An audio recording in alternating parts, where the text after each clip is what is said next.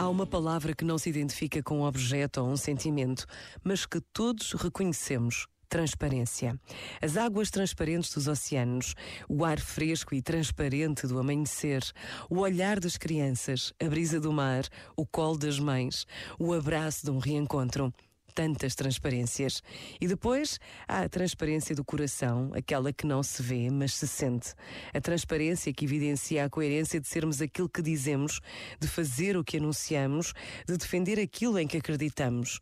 Em tempos difíceis, precisamos de procurar e encontrar pessoas transparentes em quem podemos confiar. São uma riqueza para quem as encontra, um desafio para quem as procura.